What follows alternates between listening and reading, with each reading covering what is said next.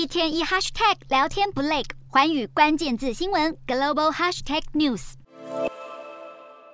中国新增确诊数再创八月以来新高，光是上周本土个案就累计一万零八百七十例，比起前一周的五千八百一十一例几乎是翻倍。而中国近期疫情反复，使得多地处于长期的封控之中，引发担忧，中国经济恐面临二次探底。三十一号，中国国家统计局公布最新的官方采购经理人指数 PMI，其中制造业 PMI 从九月的五十点一一路向南掉到了十月的四十九点二。击穿五十荣枯线也低于分析师预期，而四月时更曾低至四十七点七。另一方面，官方调查偏重大中型企业，而偏重中小型企业的财新却是不同调。十月制造业 PMI 为四十九点二，优于九月的四十八点一，显示中小企业信心恢复了一点，但是景气尚未回暖。不过，历经封城和隔离的轮回，也让民众提不起劲消费。包括服务业和营建活动的中国官方非制造业 PMI 也从九月的五十点六下滑到四十八点七，景气信心由扩张转为紧缩。分析认为，二十大期间各地加强风控，大大冲击经济的程度已经超出了市场预期。然而，如今已开发国家需求也疲软，让北京当局恐怕难以指望靠着出口来缓解经济的冲击，陷入外需内疲的窘境。但二十大上，习近平却重申坚持动态清零不动摇。野村证券认为，中国动态清零至少会维持到明年三月之前，再加上入冬在即，可能出现更多变异株，让中国的风控态势可能再加剧。而分析指出，僵硬的疫情防控政策抑制了中国国内的消费需求，加上近年来紧缩房地产市场，使得北京当局即使全力以政策来支撑经济成长，还是不达标，根源仍在改善当前的防控政策。